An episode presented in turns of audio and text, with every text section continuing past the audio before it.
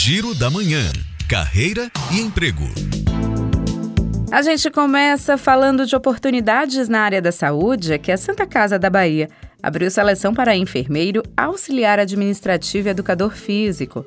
Mais informações no site santacasaba.org.br. E a Prefeitura Municipal de Sobradinho, cidade no interior do estado, abriu um concurso público para a contratação de 136 novos profissionais efetivos. As vagas são para os níveis fundamental, médio e superior. Já o prazo termina no dia 2 de janeiro no site PCI Concurso.